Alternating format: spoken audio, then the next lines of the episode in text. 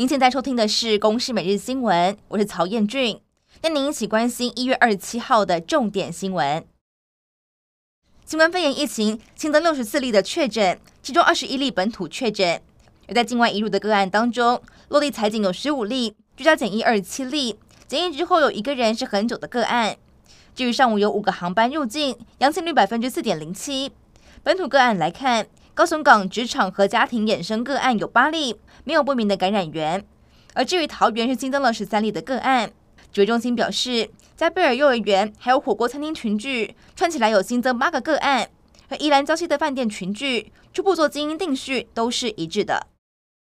疫情延烧到校园，宜兰礁溪的饭店群聚扩大，除了是有中国科大的两位学生确诊之外，又因为聚餐导致德明科大和致理科大有学生染疫。双北三间学校共四位科大生确诊，也让餐厅内用的政策是否该调整引发讨论。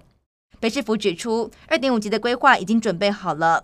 而对于台北车站的疫苗随到随打排队乱象，今天是最后一天，追加两百剂，一共是出两千六百剂来施打，也会提早告知号码牌的发放情况。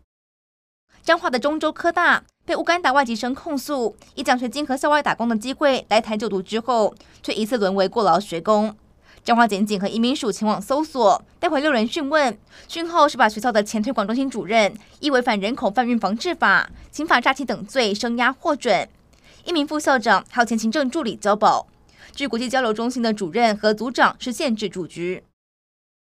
高铁延伸宜兰选址一波三折，今天终于拍板，铁道局日前把高铁延伸宜兰的综合规划案提交到交通部来进行审查，会中确定。把宜兰站址选在折中岸幸福中心以南三百五十公尺，预估年后启动环评，但因为路线有牵涉到雪山山脉，可能要两年才会通过。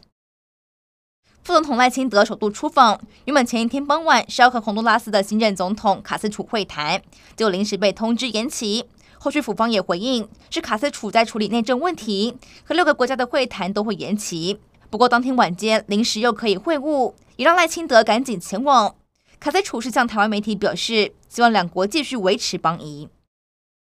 根据外媒报道，美国国务卿布林肯和中国的外交部长王毅通话。国务院发言人普莱斯在会后转述，指出布林肯强调，俄国进一步向乌克兰挑衅，威胁到全球的经济和安全，要降温紧张关系以及走外交途径，是解决问题的负责任做法。